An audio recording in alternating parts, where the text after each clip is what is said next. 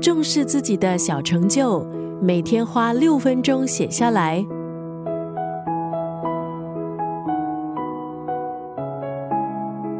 我们的大脑习惯寻找并且放大潜在的威胁，所以我们常常觉得生活充满了焦虑和压力。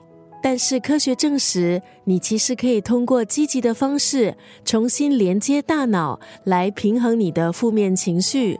最重要的是每天重复，这样子就可以在我们的大脑装载新的城市。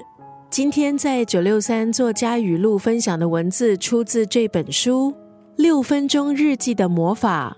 一本书再附送一本日记，教你如何借由早晚各三分钟写下今天体验的美好事物，并且持续六十六天，将这个习惯内化，让你养成感受生活中正面事物的习惯，创造快乐的人生。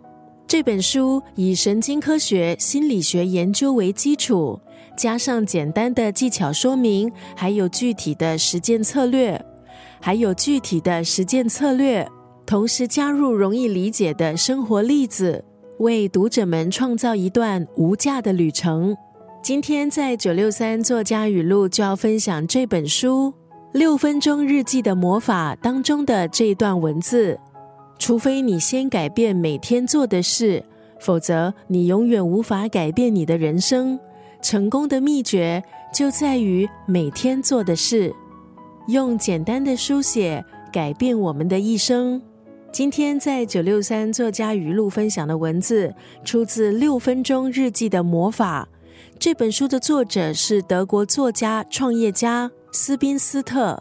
作者在柬埔寨曾经经历重大车祸，几乎失去左腿，接受了十二次手术，在医院待了十六个星期。这段经历彻底改变了作者的人生观，同时也驱动他在出院之后钻研人类心理学，还有其他的相关研究。希望借由这本书《六分钟日记的魔法》。帮助人们以正向心理学来缓解焦虑，还有高压的生活状态。而作者也还是坚持着每天快乐写作的习惯。除非你先改变每天做的事，否则你永远无法改变你的人生。成功的秘诀就在于每天做的事。